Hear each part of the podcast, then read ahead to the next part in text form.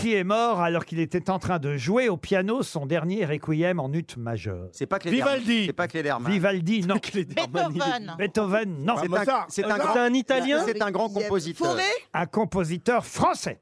Donc il est, il est mort pas au 19 Jean Marais. e On est d'accord, il est mort. Bizet, Bizet. Bizet, Jean non. Marais. Il est mort au Bizet. 19e. Qui a dit Jean Marais Eh ben devine. Qui a dit Jean Marais Franchement. Mais vous êtes dingue, Qui le a dit public Jean Marais Pourquoi Jean Marais Bon, allez, donnez-lui euh. la date parce qu'il m'agace. Allez, 1818.